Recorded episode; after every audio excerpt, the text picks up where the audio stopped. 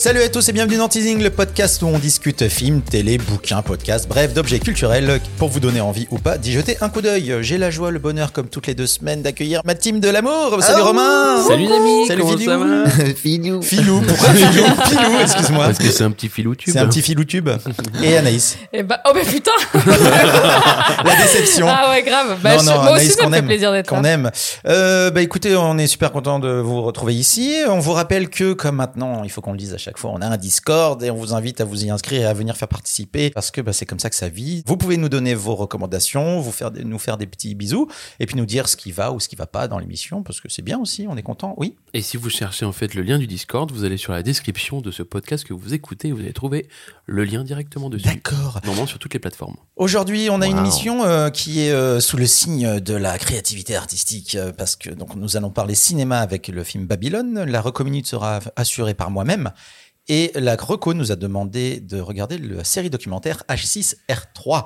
Donc installez-vous bien, sortez les bouteilles de champagne et les sachets de cocaïne parce qu'on commence tout de suite avec Babylone.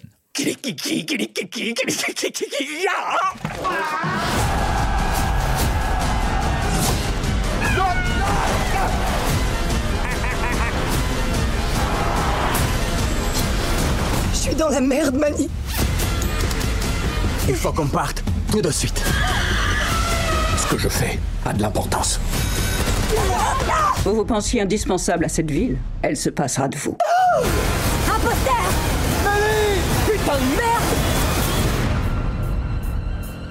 C'est l'endroit le plus magique du monde. Babylone est un long métrage américain mêlant drame, comédie et fresque historique, euh, écrit et réalisé par Damien Chazelle. Au casting, on retrouve entre autres Brad Pitt, Margot Ruby, Lee Margot Jun-Lee- Robbie, putain, mais même Martu- ça Robbie Ah, c'est Ruby Bah oui, Pourtant, pourquoi c'était fastoche, Oui, celui-là. hein. Non, mais c'est que je suis... euh, Margot Robbie, pardon, excuse-moi Margot. Parce que c'est un diamant brut. Euh, Lee Jun Lee et encore euh, Diego Calva, mais il y en a plein d'autres. Le, le film dure 3h10. Il est sorti.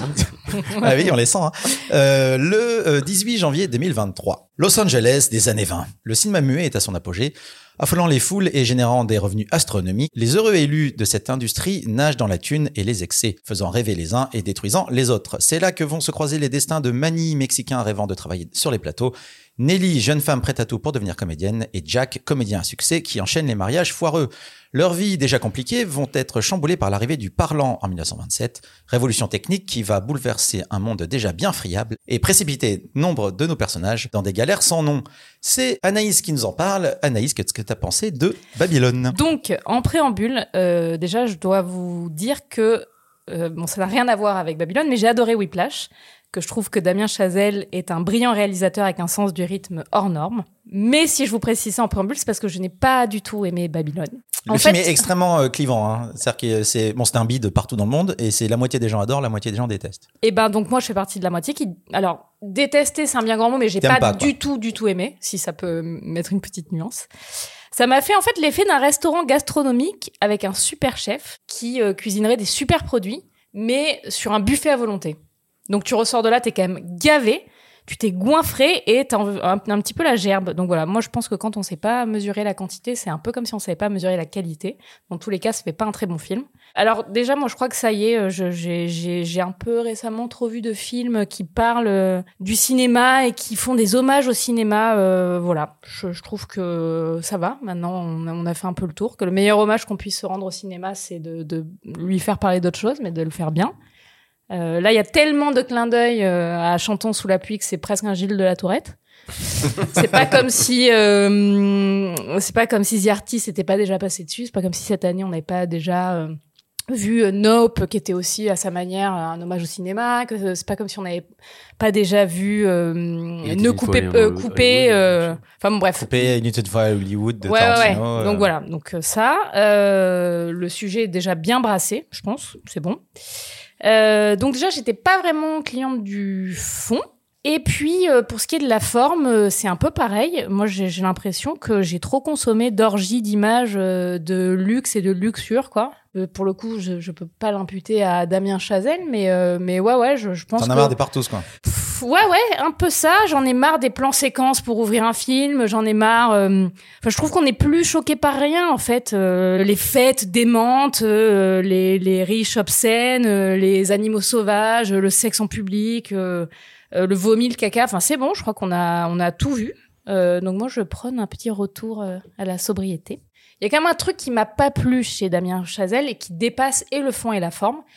Et je crois que c'est le péché de d'orgueil un peu. Euh, Je trouve que voilà, c'est un metteur en scène euh, moi que j'avais donc je vous l'ai dit adoré dans Whiplash. J'attendais beaucoup La La Land. C'est un peu moins ma cam de film, mais bon voilà, j'avais quand même trouvé, j'avais retrouvé euh, le côté euh, très euh, Rythmique, euh, musical. et Mm. musical de, de la mise en scène. Et euh, ouais, j'ai jamais réussi à être là. euh, et pourtant, les images, elles sont maîtrisées, elles sont nombreuses, mais j'ai jamais réussi à être euh, touchée. Et pourtant, les comédiens sont très bons. Euh, Brad Pitt, il est formidable.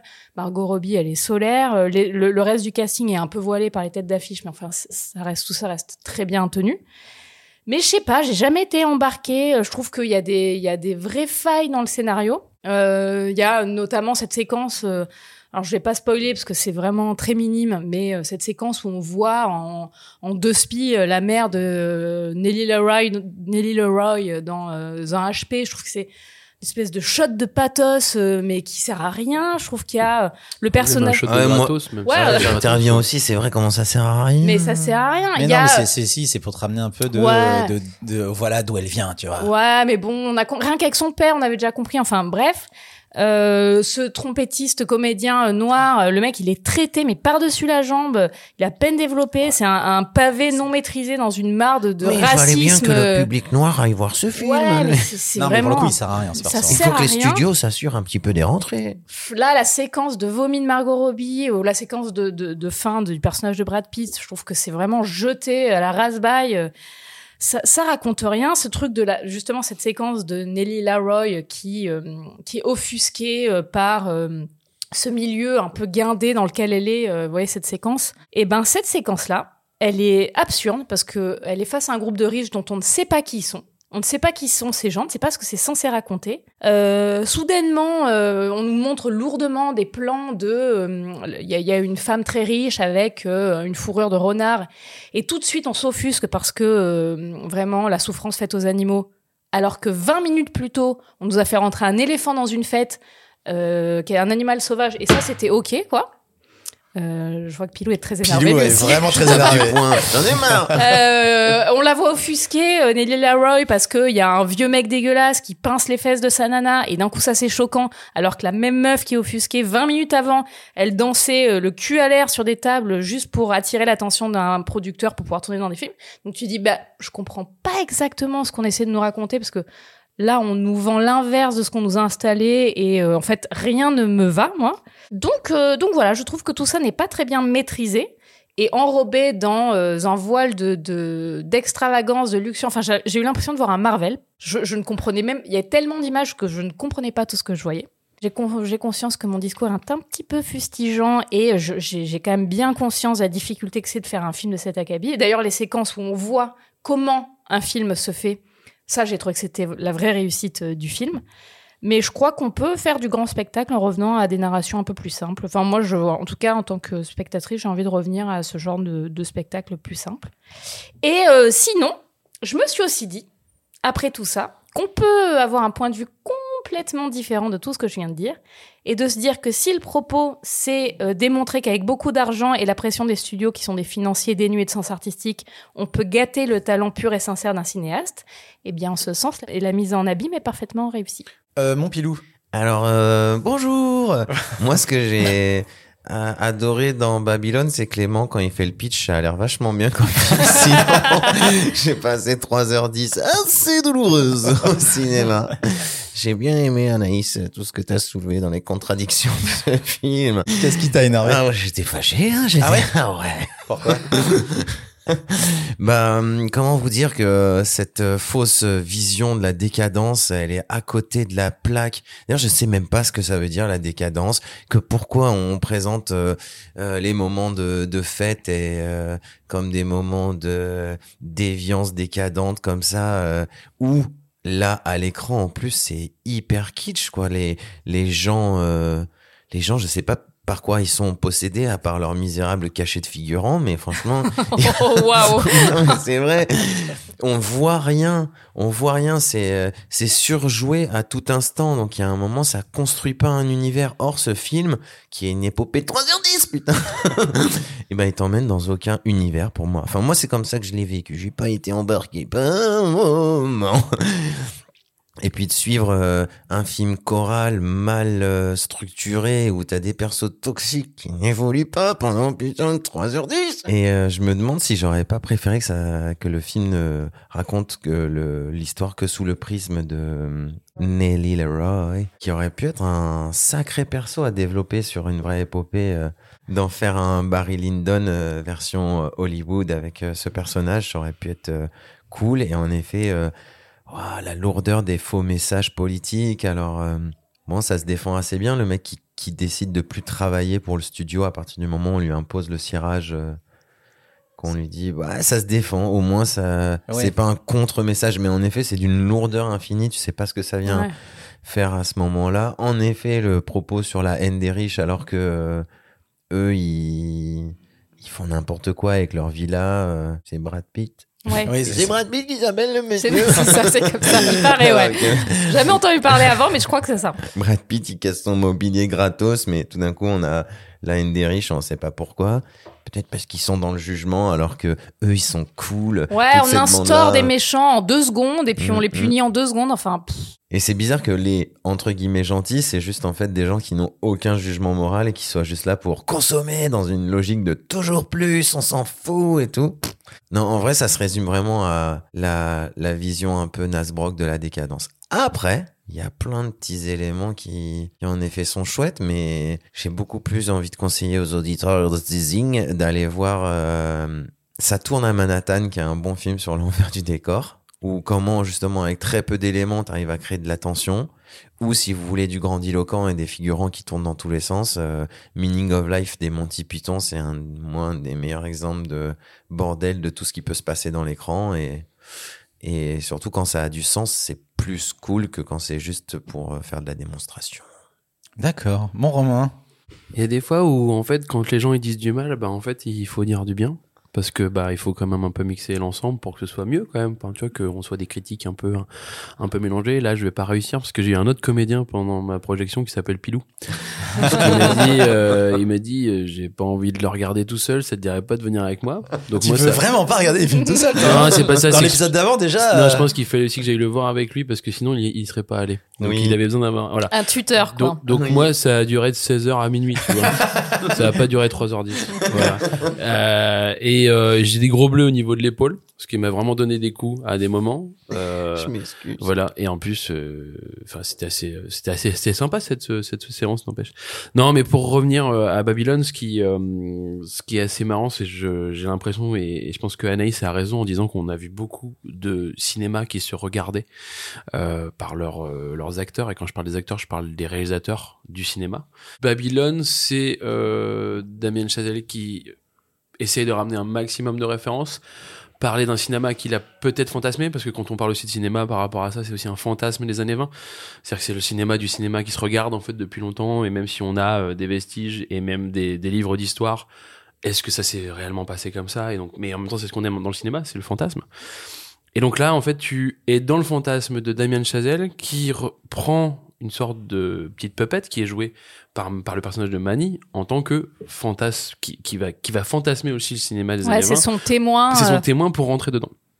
Et ce que je trouve, c'est qu'en fait, comme tu dis, c'est un film choral, mais la problématique, c'est qu'il aurait dû prendre juste un seul personnage dans son long métrage, éviter en fait de d'écumer ce sorte de film choral qui n'en est pas un, parce qu'en fait, comme tu disais Pilou, aucun personnage n'évolue. C'est-à-dire qu'en fait, ce qui est assez triste là-dedans, c'est que tu te dis, moi, j'ai regardé le film, je n'ai eu aucune empathie pour Personne. un des personnages. Tout d'un coup, euh, ce Manny qui qui pourrait être sympathique parce que dans la soirée du début parce qu'en fait sans, sans avoir de spoil il y a quand même une grosse stuff qui est l'élément entre guillemets euh, central pour expliquer bah, le- l'envers du décor ce qu'on se disait avec Pilou c'est que putain mais ça arrête pas de gueuler en fait euh, un peu partout dans tous les sens et tous les personnages en fait ont au moins tous les personnages les trois personnages principaux ont au moins une scène où ils vont gueuler c'est toutes les névroses de Damien Chazelle en fait qui sont écrites dans ce film quoi. C'est-à-dire que tout d'un coup c'est vraiment genre. Il s'en euh, cache même pas trop. Hein. Non, ben non, mais même Il la n'y a scène- pas de pudeur en fait dans ce film. Hein. et même, Jamais. hein. même la scène, la première scène, tu sais, où ils vont euh, euh, tourner avec du son avec Margot Robbie, et que Ouais. là tu comprends toutes les problématiques et tout. Elle est intéressante cette scène, mais elle est fatigante en fait. Ce film est fatigant. Et donc t'arrives à regarder un film comme Babylone où tu te dis techniquement, bah pour après pointer le point positif, j'ai beaucoup aimé la musique. Je trouve que le, le travail du son est quand même assez costaud. Donc, Ouais, c'est ça reste une de ses forces. Non mais c'est-à-dire qu'en fait tout d'un coup t'as une BO qui est hyper variée en fait avec plein de thèmes différents. Il s- qui s'auto-pompe un peu. Attends, ils hein. ils s'auto-pompent de Ouais, ouf. ouais. C'est les mêmes logiques d'arriver avec les, le thème euh, en avant. Ouais, ouais. Et puis, Il y a eu des morceaux de la, il y a eu Il des y a des morceaux extraits de La La Land, Land. quoi, dedans. Le mec, il s'auto-cite. Ouais. C'est Ah non. Mais non, c'est quand même non, réussi, non, on est non, d'accord. Attends, je parlais pas du tout. Là, je parle pas de genre en mode euh, ça a été. Non, je dis juste que le son, tu l'écoutes à part, même s'il Ouais, s'autocite ça à certains moments. euh, Il y a la, la, la playlist, elle fait 40 titres, donc en fait c'est un seul titre parmi ça. Donc, Ouais, ouais. Bien sûr, il s'autosuce. Et si tu veux, le truc, c'est que là, tu te dis, bon, bah voilà, il y, a la- il y a de la bonne musique, euh, les images sont plutôt bien, même si en fait, pareil, par, encore par rapport à ce cinéma qui se regarde, c'est, on va le faire en pellicule, parce qu'en fait, tous mes films, je vais faire le en temps, pellicule. oui, c'est ça. Sauf qu'en fait, là, bah malheureusement, là, aussi, alors, je, sais- je crois que c'est le seul, parce que j'ai pas vu les deux autres au cinéma, mais là, je vois les défauts de la pellicule. Ah, mais attends, c'est euh, flou. ah, C'est un film flou Il y a des flous. Il y a des, bah, il y a au moins, je pense, euh, allez, euh, 10% de plan, plan flou. Il y, a 10? un, un champ contre champ flou. Mais attends, il y a plus que ça, mec. Il y a tout ce truc en fait vraiment de de l'overdose de j'adore le cinéma, je vous le montre aller en salle pour telle ou telle chose. Euh, voilà, il y a des plans séquences grandiloquents, mais comme tu dis Anaïs, en fait le truc c'est qu'aujourd'hui ce n'est plus du tout. C'est plus un argument, C'est pas ouais. un argument en fait. Bah, en tout cas, j'ai l'impression que pour nous autour de cette table, c'est pas un argument pour aller au cinéma. Même si je pense que c'est l'argument pour certaines personnes, mais ce que là j'en ai marre en fait d'avoir ce- ces cinéastes qui se regardent, regardent le trou du cul. Euh, quand tu vois la dernière séquence, euh, enfin voilà, euh, La dernière séquence, les dernières séquences. j'avais encore un clou dans la main et puis il a mis le deuxième à la fin du film. La Euh, à-. Ouais, je sais. Il a mis un clou à les fins du ouais, film. mais pour moi, la fin, c'est vraiment son truc là où Il va au cinéma. Mani va au cinéma. Là, c'est vraiment là où j'ai fait, mais pourquoi? Et euh, je me dis, non, mais les gars, en fait, euh, je sais que vous voulez pas aller aux plateformes, je sais que vous aimez aller à la salle et compagnie, mais arrêtez parce qu'en fait, là, vous êtes, votre ego trip est en train de prendre de la place et, euh, et je comprends pas pourquoi, en fait. Voilà. C'est un peu ça le problème, c'est que techniquement, c'est là, j'adorerais aller voir un film d'un cinéaste, en fait, dont j'aime, parce que ça a été le cas pendant des années.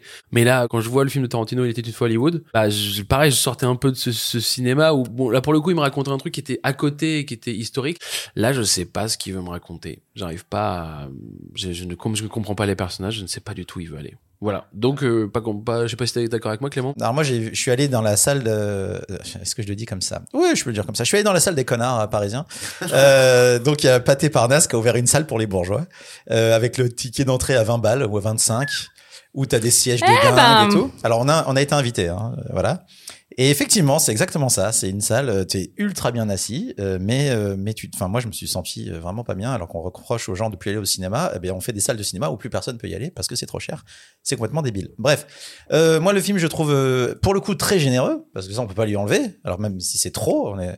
il y a quelques bons moments, que ce soit en comédie ou en drame et tout. Enfin, il y a vraiment des bons trucs et puis il y a, c'est là en fait où c'est dommage, c'est-à-dire qu'à un moment il y a Margot Ro- Robbie Robbie. voilà. Il y a son premier tournage où on lui demande euh, de pleurer et en fait elle pleure à sur commande et la meuf lui dit est-ce que tu peux mettre deux gouttes? Et donc elle fait les gouttes et, et à un moment le personnage lui dit mais où, où t'as appris à, à pleurer comme ça? Et elle dit bah j'ai juste pensé à mon enfance. Et boum, c'est bon, j'ai pas besoin du coup de la séquence avec la maman, j'ai pas besoin. Et en fait, là, je vois les petites notes et les petites touches de ce qu'aurait pu être le film s'il avait été un peu plus nuancé et un peu plus euh, moins dégueulant de plein de choses. Euh, en fait, pour moi, le, le ton, il est donné euh, dans la séquence du début avec l'éléphant et le caca. C'est-à-dire que le film littéralement nous chie à la gueule, ce qui moi en soi me dérange pas. Euh, mais je me dis, mais attends, euh, pourquoi tu fais ça? Est-ce que c'est pour montrer que oui, regardez, on va être sous le signe du caca, de la scatophologie C'est de la provoque euh, c'est qui bah, n'a plus c'est lieu un peu d'être. ad- adolescent moi je trouve et puis après c'est euh, je trouve ça inutilement hystérique. Enfin, en fait on parle beaucoup des orgies de machin le film se vend là-dessus alors qu'en vrai c'est quoi? C'est la moitié du film. L'autre moitié bah, c'est les studios c'est les tournages c'est les vies des uns et des autres. Sauf que moi Moulin Rouge à l'époque le faisait mieux. Ça aurait pu durer une heure et demie de moins il y aurait pas eu de soucis. Euh, plein de parties inutiles donc la partie du papa la partie de l'histoire des tout ce que ça induit donc avec la fameuse séquence euh, euh, qui m'a fait penser à la fin de euh, Boogie Nights. Je trouve ça exactement Ah Oui, oui, pareil. oui, c'est vrai, c'est C'est vrai. des gens qui tombent dans la cam, qui vont chez ce mec, et c'est une fin infinie. Et tu dis mais pourquoi J'avais pas besoin de ça, même si Boogie Nights est nettement au-dessus de Babylone. Et voilà. Et, et moi en plus le côté euh, bouclage sur Chantons sous la pluie. Je vous montre tout ça parce que moi pendant toute la partie de ce tournage du, du film, je me suis dit mais ouais c'est Chantons sous la pluie en fait. Et en fait, il me dit, mais pourquoi tu me fais la même chose en moins bien et plus long alors que ça a déjà été fait avant? Montre ça, mais avec ce que tu veux faire. J'ai compris la ref, merci, au revoir, chante sous la pluie, film de ma vie, très bien, super. T'as déjà essayé de faire ta comédie musicale, t'as pas réussi, même si tout le monde dit que, que semble dire que oui. Oui, quand même. Euh, J'ai pas dit que le film est pas bien, je dis que c'est une mauvaise comédie musicale, c'est pas la même chose. Et alors cette branlette finale sur le cinéma en mode ouais mais attendez c'est trop bien et le mec d'ailleurs se il y a des extraits de son film dans le truc. hein. Mhm. Donc en mode le mec est serein sur Au milieu, entre Matrix, Avatar Voilà, c'est ça. Il se, met, il se ses films. Bref, en fait, pour moi, c'est quel- c'est c'est un film pour les gens qui n'ont pas un gros, un gros background de cinoche. Si t'as pas vu, effectivement, comme disait Anaïs, euh, tout plein de films qui parlent déjà du cinéma, oui, ça peut être une porte d'entrée. Bah, regarde d'autres films qui parlent du cinéma. sinon. Oui, oui, mais, mais tu vois, euh, c'est pas non plus honteux comme film. Oui, Enfin, tu vois, ah, techniquement, oui. il y a bon, c'est flou. Bon, moi, ça m'énerve, mais c'est il y a- voilà. Mais c'est pas une honte. Et je pense que c'est son film où on lui a donné 80 millions et on lui a dit fais ce que tu veux. Et il a fait ce qu'il a voulu. Et ça se bide monstrueusement. hein. Là, il, va pas se rembourser le film. Donc c'est peut-être un one shot. Il a fait, euh, c'est un peu son film. Je fais ce que je veux et je me plante. Et c'est dommage hein, pour lui. hein. Mais peut-être que s'il avait été un petit peu plus euh, encadré avec des gens qui arrêtent de lui dire que c'est un génie et que tout ce qu'il fait c'est génial, peut-être que ça aurait été moins n'importe quoi. C'est- encore en salle à l'heure où on enregistre. euh, ça va pas le rester longtemps, je pense, euh, parce que ça marche pas beaucoup, voire pas du tout. Donc dépêchez-vous si vous voulez le regarder. On va passer la recominute avec moi-même.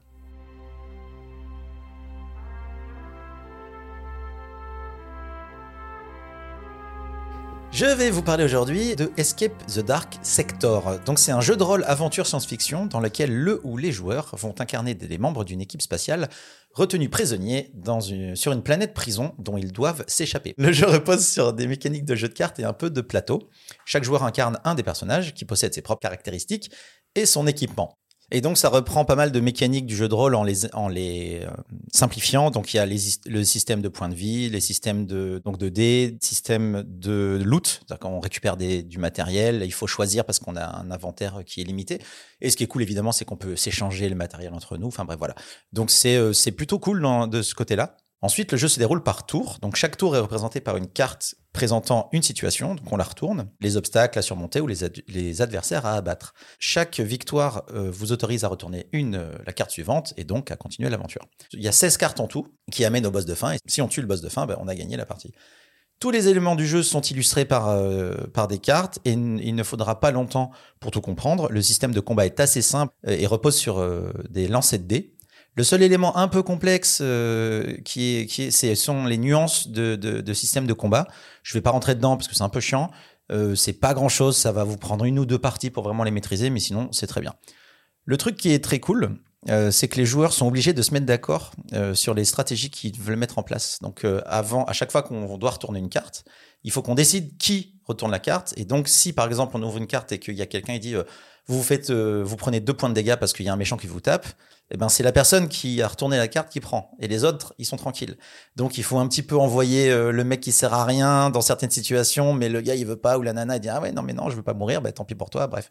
Donc c'est euh, comment attaquer les adversaires, comment réagir face à une telle euh, situation, sans être trop complexe. Les règles du jeu obligent à bien choisir, car mine de rien c'est assez punitif. Donc vous attendez pas à finir euh, toutes les missions à chaque fois, y a ou alors pas ensemble. Il y a pas mal de gens qui meurent. Euh, moi, ce que je trouve vraiment très cool, c'est que le jeu peut se jouer tout seul. Moi, j'ai fait des parties tout seul. Donc, c'est moins rigolo parce qu'on est moins nombreux. Mais pour le coup, ça marche vraiment. Et euh, je me suis fait deux, trois parties euh, seul tout parce que ma meuf regardait un truc ou avait pas envie.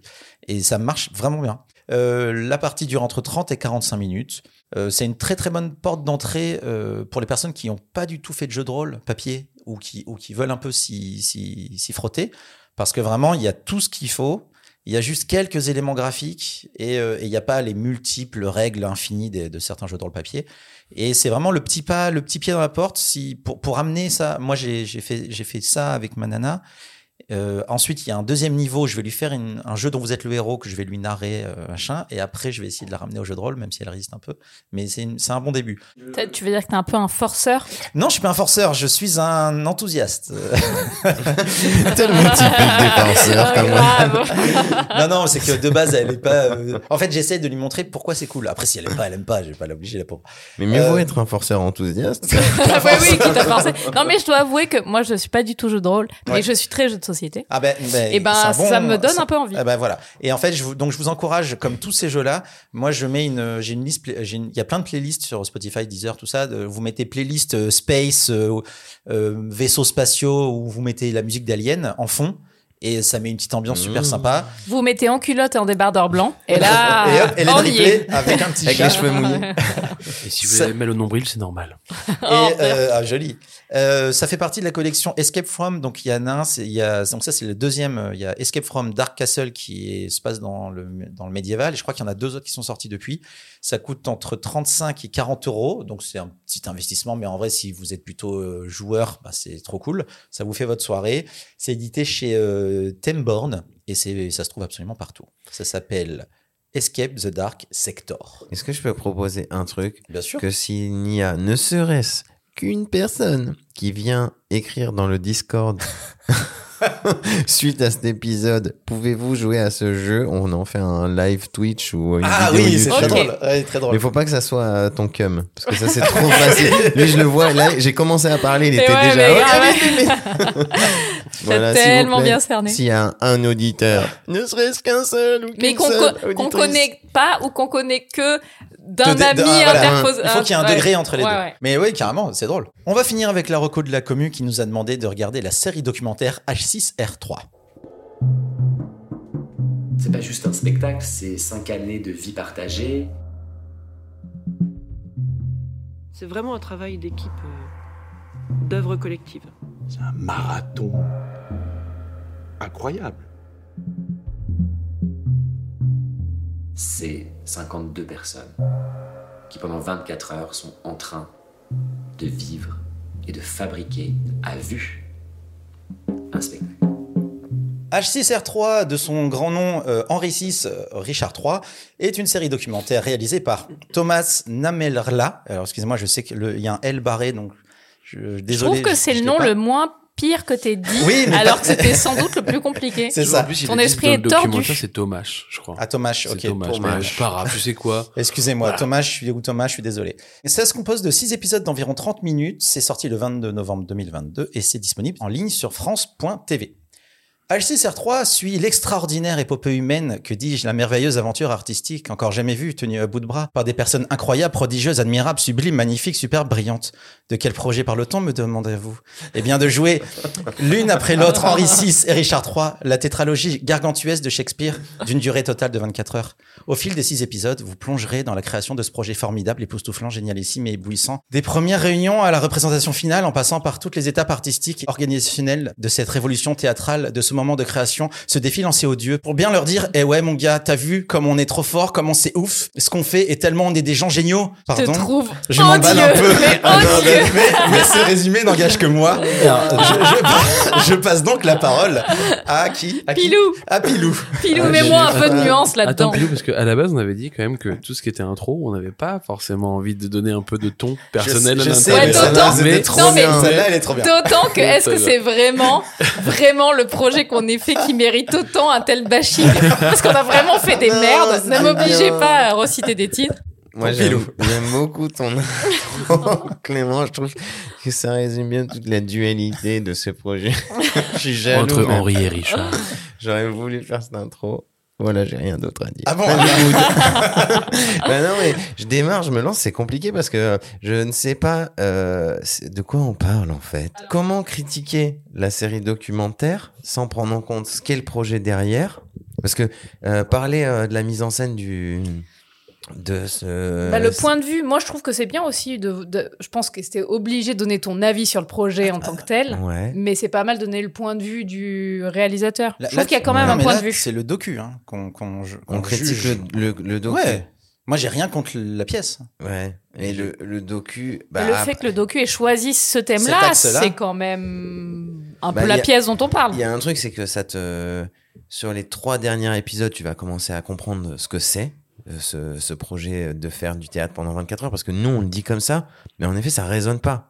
Or, quand tu commences à apercevoir des boutons, des rires comme ça, qu'est-ce que ça veut dire euh, acheter un ticket pour aller voir une pièce de théâtre et tu sais que le moment où tu vas au théâtre, tu ressors 24 heures après, c'est quand même quelque chose. Donc ça ne veut toujours rien dire de le dire derrière un micro comme ça.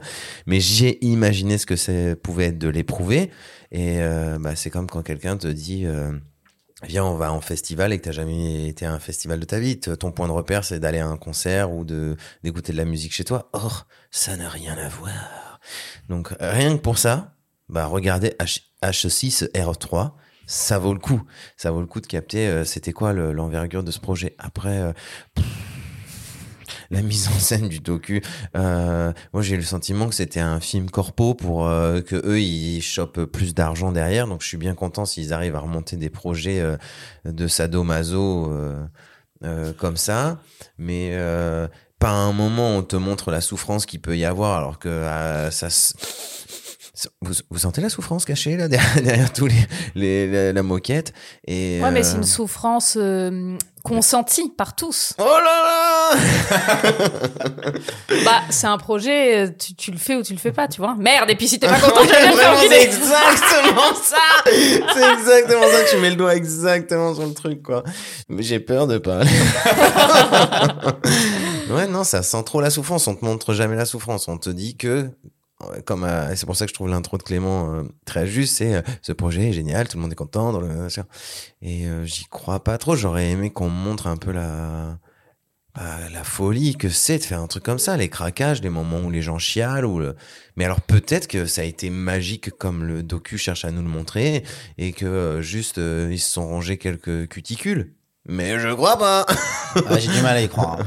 Là, il y a une séquence où le, le, le metteur en scène, euh, scène pardon, Waouh, le lapsus. Ouais, bah ouais, c'est dur. Non, où on le voit à la fin pendant 10 secondes dire attendez, euh, je suis pas content, mais c'est tout quoi. Enfin, il y a, C'est tout. il y a Et un- les- les... gens disent après ouais, on est fatigué, c'est dur, mais c'est tellement une aventure humaine extraordinaire. Ah, putain. Mais ça, vas-y, ça arrête. vous, ça, ça vous, euh, j'allais dire trop le cul, mais c'est peut-être pas radiophonique. Mais ça On vous le en dire. bouche un coin que euh, on peut euh, faire des projets euh, sans qu'il y ait de la souffrance. Non, en euh, vrai, non, non. Mais euh, pourquoi le docu parle pas de ce que c'est, euh, enfin, toutes ces nuits blanches qui se payent à l'approche du projet, et il y a une espèce de voix off On voit une meuf un peu pleurer et tout. un Oui, mais tu vois, c'est rien. C'est Elle, elle pleure du trac, elle pleure même pas parce que le projet l'a fait souffrir. Et ouais, mais bon, peut-être que c'est ça. Moi, moi, je demande Ouais, pas, non, je, demande pas, à, à- je demande pas à voir des gens souffrir. Je demande à ce que, je- moi, je fais le parallèle avec euh, le cirque, dans lequel le monde, un monde dans lequel j'ai j'ai grandi, je- avec le cinéma et la fiction dans lequel euh, je travaille. Et T'as grandi dans le monde du cirque? Oui, ma maman euh, avait une école de cirque. C'est vrai? Oui. Ah. Et donc j'ai vu beaucoup beaucoup de gens travailler et cracher leur leur, leur- Du feu, ah c'est oui, ça qu'on fait au cirque. Enfin bref, c'est de la douleur, mais ça veut pas dire que ah tout le monde en souffre, mais c'est dur de faire des projets comme ça. Et là, le, le film et la série est tellement omnubilée par l'idée de me dire que c'est génial et que tout est parfait avec cette voix off du mec qui qui me parle comme si j'étais un de ses potes et qui Ouais. rigole parce qu'il se considère comme euh, excuse-moi je prends la parole ouais. en gros euh, le, le- le gars prend le, le, le point de vue de départ c'est je fais partie de l'équipe donc je vais vous je vais vous amener là-dedans et puis je vais et en fait il se comporte comme les gens dans le film et comme les gens dans le film sont tous Ah, c'est tellement génial c'est super c'est super lui il est il est pareil il dit alors là avec il a un très bel accent je sais pas d'où il vient mais il a un accent De charmant Pologne. de Pologne, merci beaucoup. Et il dit euh, alors là, ben voilà, on fait ça. Attendez, c'est tellement génial. Mec, mais d'où d'où? Déjà pas les gens heureux, Clément, et Non, c'est- j'aime pas, j'aime pas qu'on me surligne au stabilo huit fois le même truc. Non, moi, moi j'aime, écoutez ça, j'aime les gens heureux, mais être heureux, c'est reconnaître sa part d'ombre. Or, il y a un gros problème là-dessus dans, dans ce docu. Non mais après, enfin moi je, je, je vraiment c'est un, c'est un, un truc de ouf ce qu'ils font. hein. Je, je, je dis pas le contraire, Mm, mais juste arrêtez de me dire que c'est génial. Romain, Euh, ça a été un enfer. Alors non non non mais en fait euh, je, je, je, je vais avoir des arguments, je vais pas aller en fait dans le même sens que enfin je vais aller dans le même sens que vous. Le point en fait d'ancrage c'est que ce documentaire est très mal réalisé. Et ce documentaire ne doit pas faire 6 fois 27 minutes. Il ne doit pas faire 3 heures parce qu'en fait là il n'y a pas assez d'images, il n'y a pas assez de fond pour que ce réalisateur puisse raconter ça. Deuxième truc, il part d'un point de vue où il part sur la chronologie en fait du euh, du spectacle. C'est-à-dire que des fois il essaie un peu de raconter le nombre de jours, mais j'ai été complètement perdu. Mais je sens donc déjà je sens qu'il n'a pas la matière à raconter. Donc en fait, d'un coup, d'un point de vue chronologique, je trouve que les trois premiers épisodes sont très pauvres par rapport à ça. Le, le- le plus gros défaut de ce documentaire, c'est vraiment la voix off du réel. c'est horrible. fait, à un moment, il vient là et en fait, il a une voix sympathique, mais non, mais il a une voix sympathique, mais tu vois, genre, il y a un premier épisode, il a une seule caméra, il, il, il filme ma- le metteur en scène Thomas Joly, et il y a une discussion avec lui. c'est c'est c'est du grand guignolesque en termes de cadrage où en fait j'ai envie de vomir parce qu'en fait il n'arrive pas à tenir sa caméra que c'est un enfer que c'est un seul plan qui est cuté en plusieurs fois et en fait je vois que cuté, plus, et c'est mal cuté que le que Thomas Joly euh, tu vois en fait raconte des choses et en fait je sais pas ce qu'il me raconte en fait je ne sais pas ce qu'on me raconte donc pour moi en fait ce documentaire est un making of pour ceux qui ont vu la pièce C'est un gens film de souvenirs aussi. c'est un film de Mhm. souvenirs et tout. Et dernier truc, c'est qu'en fait, à un moment, la problématique aussi, c'est que tout d'un coup, on te, dé- on te dit que l'enjeu de ce documentaire, c'est qu'en fait, on va faire un truc jamais fait, c'est qu'on va faire les 24 heures du Mans, quoi. Sauf qu'en fait, je ne comprends pas, je ne saisis pas, en fait, quelle est la problématique. C'est-à-dire qu'en fait, est-ce que, quelle est la problématique? C'est-à-dire que bah, ça a l'air d'être, oui, c'est c'est la longueur, mais en fait, c'est c'est tout. Donc, je comprends pas l'organisation. C'est-à-dire que, pour moi, c'est si on- il y avait pas Bah, ce truc de humainement, 24 heures. t'imagines euh, jouer au théâtre. Vu, en plus à la fin, on voit quand même la puissance de ce que ça représente de jouer cette, ces, ces pièces-là. Le fait de humainement, enfin c'est c'est un happening de ouf en fait euh, de- pour le corps, pour l'esprit, euh, d'arriver à, en- entraîner des, des personnes dans une histoire pendant 24 heures sans que les gens lâchent trop, d'avoir des corps Mais qui je le sont mis ressens à pas, mais je le Mais ressens je- pas. Ah, moi, je je ressens- ça, j'ai ressenti de ouf. Hein. Mais je, Mais je le ressens pas, parce que moi, je sais je- Vous pas. je- pas de cœur, Mais non. Je pense que je vois que ça. Non, mais c'est peut-être entre Je les crois deux. qu'on est au royaume de l'argumentaire. Non, mais c'est entre les deux, c'est-à-dire que le docu, nous, on arrive à être dans la projection parce qu'on rêverait peut-être Parce qu'on a un cœur. et qu'on Tu a vois, on, vraiment, on retombe là-dessus, je trouve. En fait, le truc, c'est ça. Le truc qui me manque là, c'est que j'aurais voulu aimer cette histoire. J'ai tellement envie de t'amener au théâtre avec moi, voir des pièces Mais- trop géniales. Mais, ce, que, ce que- ce que je veux dire, c'est que c'est pas le théâtre en fait qui m'embête, c'est ce documentaire. Ouais, c'est la façon dont il me le raconte. C'est vraiment ce truc, je reviens sur ce que dit Romain, c'est que on nous les montre en sueur à la fin, là, dans, en- en- dans les coulisses pendant que ça se fait, mais je sais pas combien ils sont. Je sais pas combien de temps chaque personne. Je dis pas qu'il faut me faire un, des listes euh, Excel, mais si on m'avait dit, bon ben lui, et en fait il a 14 rôles et sur les 24 heures il tient 16 heures sur scène, je fais ah ouais putain. C'est. Mais là j'ai rien, j'ai aucune info. T'es un comptable, en fait. C'est Non. ça que t'es. Mais comme pour moi, il me manque plein d'informations pour mettre en perspective toutes ces choses-là. Et comme les gens, au lieu de me dire, ben moi, ma galère, là, c'est ça. Moi, je sais pas si je vais tenir aussi longtemps. Moi, j'ai un problème à la cheville qui fait que. Moi, j'ai 200 pages littéralement de texte à, à, à apprendre. On me dit, non, mais c'est une aventure humaine extraordinaire. Euh, C'est trop bien. Ça a jamais été fait nulle part. Je fais, mais vas-y, arrête, quoi. Tu vois, et, et c'est ça qui a fait que j'ai pas pu rentrer dedans. Une fois n'est pas coutume, je ne vais pas aller frontalement au clash. euh, et Dieu sait si. Pas l'envie qui m'en manque. Putain, mais Non, non, vas-y, non, merde. j'ai- J'ai vraiment lâché toute euh, ma haine sur Babylone et du coup, je suis très zen pour Ah, aborder c'est bien. euh, H6, R3. Non, alors déjà, je voulais vous dire que je comprends parfaitement qu'on puisse ne pas adhérer à euh, ce documentaire, cette série de documentaires. Déjà, moi, j'avoue personnellement avoir eu un peu de mal à entrer dedans. La narration commence par la présentation du metteur en scène, donc euh, Tom- le fameux Thomas Joly. Donc euh, le personnage de Thomas Joly est pas facile d'accès, il est un peu maniéré, euh, il est introduit en train de commenter sa photo dans Vogue, de commenter avec beaucoup de désinvolture euh, quand il a reçu son Molière. il fait toute l'homophobie refoulée non, elle est très très assumé. Euh, non non, il fait des guillemets avec les doigts. Enfin tu vois. il- plein de guillemets. Bah, Il marche sur la pointe des pieds. Quand Non, il tape mais quelqu'un, moi- il dit pardon. en Fait ça Horrible. Non, faire des guillemets avec les doigts, c'est caca. Hein. Faut pas Ah le bon faire. Ah, Ah, ouais ouais, faut pas le faire. ouf. Non Vous non. imaginez comment ça va être bien le live où Anaïs découvre Elden Ring avec nous derrière C'est un truc de PD votre jeu là Vous êtes vraiment. Euh, Anaïs on dit plus ça Vous mettez dans ma bouche des trucs horribles. Ah, ma bouche n'a pas besoin de ça. Voilà. Donc, euh, donc effectivement, je trouve la narration peu judicieuse de euh, commencer par mettre en avant euh, le personnage principal quand même, qui est Thomas Joly, de cette manière. Et puis, au bout d'un moment, on se dit ouais, peut-être qu'on nous le présente comme ça et que c'est un peu maladroit, mais après tout, ce qui compte, c'est ce que le mec est en train de dire et le mec n'est emprunt à aucun moment de fausse modestie. C'est-à-dire que tout ce qu'il fait, c'est raconter effectivement la création de sa petite famille, de sa piccola euh, familia. Et euh, le documentaire parle de ça. Alors effectivement, c'est pas un documentaire de très grande qualité artistique. Les images, elles sont pas géniales et la narration, euh, elle aurait pu sans doute être mieux. Mais moi, ce qui m'a intéressé, c'était le sujet choisi. Et c'est rare euh, de voir des documentaires, euh, surtout en série, sur l'artisanat d'art, ce qui se passe dans le théâtre vivant. Et moi, j'ai trouvé audacieux de prendre ce sujet-là. Et d'autant que le mec, il a pas suivi Thomas Joly sur Starmania, qui aurait pu être un truc vachement plus vendeur et vachement plus Netflix-able. Mais il a choisi de le suivre sur une performance qui est euh, H6R3, donc c'est vraiment de l'artisanat. Donc voilà, je peux comprendre que ce soit un peu excluant et je pense que le fait effectivement que je sois comédienne et que j'ai été dans des compagnies de théâtre, même si ça fait bien longtemps, eh ben ça me donne euh, ça me donne quand même euh, effectivement un certain lien euh, avec ces gens-là. Mais euh, mais ouais, j'ai j'ai j'ai euh, ensuite accroché. Voilà, même si le premier épisode, je me suis dit ah maladroit la façon de de commencer le truc. Et je trouve qu'au fur et à mesure de l'avancée du projet pharaonique, euh, effectivement, on nous dit que c'est c'est formidable et que c'est une expérience de dingue et machin. Mais en fait, il faut quand même rappeler que tout ça, toute cette folie, c'est faire l'objet d'une seule représentation, une seule, en 24 heures, pour toucher 1000 personnes. Moi, je trouve que c'est d'une humilité bouleversante, en fait, de me dire euh, qu'un mec qui n'a plus besoin de ça, parce qu'en fait, il fait des Starmania et des trucs, et il peut toucher des milliers de spectateurs et tout, il aille récupérer une cinquantaine d'artisans pour les mettre en scène, des gens qui font, qui se font des nuits blanches, qui se font des mois de travail. Alors évidemment, c'est leur métier, ils sont payés. Mais tout ça pour aller toucher une audience pendant 24 heures de 1000 pauvres personnes. Mais moi, je, je- ça me ferait chialer, en fait. Mais tu sais qu'on peut pas tromper mille fois mille Je personnes. sais. Non, moi, c'est pas bien. Mais- moi, j'ai envie d'applaudir. Mais je trouve ça trop beau, quoi. Voilà, je trouve que c'est euh, des, des bonnes questions d'humilité qu'il faudrait poser à Damien Chazelle. Euh, et ouais, le mec a pas besoin de ça. Et, et effectivement, le documentaire est pas fabuleux en soi, mais le fait d'avoir ne serait-ce que le culot de choisir ce sujet-là et d'être allé au bout, eh ben moi je trouve que ça mérite quand même tout notre euh, tout notre respect. Ouais, mais c'est ce- comme je te dis, c'est il y a plein de trucs que tu m- dont tu m'as parlé que c'était un ressenti que je n'ai pas du tout eu euh, en regardant le documentaire. Je- Ça t'en- ça ça te fait pas de cœur. ça te fait chier de me laisser le dernier mot, j'ai l'impression. Non, pas du tout, non, Alors que c'était un peu joli quand même comment j'ai Ouais. Mais fini. c'était très pas bien, c'était très Euh, bien. Moi, j'ai même Ça fait des leçons sur le féminisme, mais ça invisibilise les propos d'Anaïs. Ah.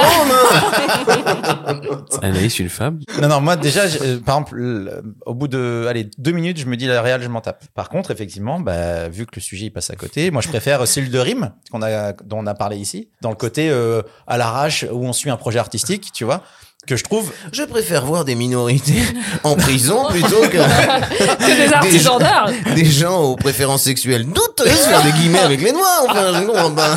Mais vraiment, c'est vous qui avez ça. mélangé le côté, c'est vous qui avez mélangé la phrase maniérée avec homosexuel. Mais non, Et ça en dit plus sur vous que sur moi. c'est- Pilou qui vrai. dit ça. Non, mais en plus, moi, je défends ça. C'est genre, on a le droit d'être complètement manuré et de d'avoir euh, d'être hétéro, et on peut être un, un gros bonhomme et, et qui fait la teub, quoi. Y a pas de problème. Bah oui, et ben donc ça, On a perdu Romain déjà. Voilà. on a perdu le public. Putain. Mais on parle de Shakespeare à la base là ici. Dans l'aspect, euh, euh, il y a des galères et regardez la, la galère que c'est de monter un projet. Je trouve que dans Cellule de rime, on est plus dans dans ça quoi. Et il y a peut-être des. euh, Mais ouais, mais est-ce que, enfin, non mais je capte. hasardeux comme- non non, comme- je, je capte ce que tu dis. Mais à la fois, est-ce que euh, on a vraiment, on a vraiment besoin de voir des galères pour euh, être en empathie avec les gens? Dans Enfin, un moi, récit, c'est l'enjeu. Les, les, Moi, j'ai trouvé cool d'être euh, en- juste euh, de me laisser porter par cette espèce d'énergie de groupe. Et peut-être aussi parce que comme euh, je, effectivement, j'ai j'ai un peu vécu ça. Oui, Je- c'est ça en fait, c'est parce que tu es déjà impliqué émotionnellement. Oui, et en puis fait, sans doute vois. que j'ai pas besoin qu'on me les raconte les galères parce que je sais déjà à quoi elles ressemblent. Peut-être, tu attends. vois. Mais tu vois, moi, un, un making of, les making of de films où tout est génial, tout est super, tout est parfait, mais j'arrête au bout de trois minutes, ça m'intéresse pas. Alors que pour le coup, je suis un peu plus sensible à ce monde-là. Dans n'importe quel récit, quel que soit la- le support, c'est les enjeux et c'est les galères qui mettent un peu d'intérêt, tu vois. Et ça donne oh, d'autant plus. Moi, si je les avais vus autant galérer, le fait que ça marche bien à la fin m'aurait empli de joie. Ouais, en fait, vous vous attendiez à une série documentaire qui marche avec le même fonctionnement qu'une narration de, de, de film ou de série. euh, Non, je m'attendais à une série documentaire et, euh, où on, on me c'est fait pas le cas. où on me fait pas croire que monter un projet comme ça c'est facile. On a vraiment, on aurait pu finir sur ma note positive Ouais. et vous voulez On vraiment saloper. Ouais. Et là, vous- et c'est que hein. des Mais tu sais qu'on peut couper à un montage. Je sais, je sais que tu as vu le documentaire qui est mal monté, donc forcément c'est ta base, mais il y a du montage qui peut être Pour fait. moi, tu sais. c'est comme, un, comme un reportage ou un documentaire sur euh, la 5, tu sais, sur les pays, les documentaires touristiques, où on te fait croire que tout est absolument Ouais. magnifique. Et on te dit non, mais le reste n'existe pas. C'est un choix, il y a aucun problème, mais je le sais. Mm. Là, j'étais pas prêt à ça. Eh ben écoutez, ça s'appelle H6R3, euh, ça c'est visible sur euh, France.tv et euh, bah, allez le regarder et donnez-nous votre avis sur le Discord.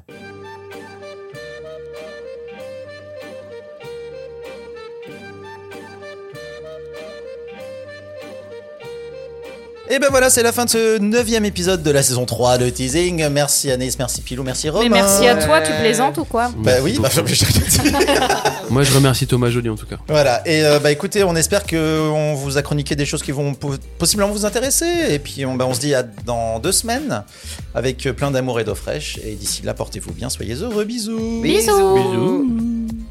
Teasing est un podcast produit par les ondes mécaniques. Vous pouvez nous retrouver sur toutes les plateformes de podcast de l'univers et n'hésitez pas à nous donner des bonnes notes et en parler autour de vous pour nous faire un peu de pub. Pour nous donner vos recommandations, nous laisser des messages ou nous faire des bisous, retrouvez-nous sur le compte Instagram des ondes mécaniques.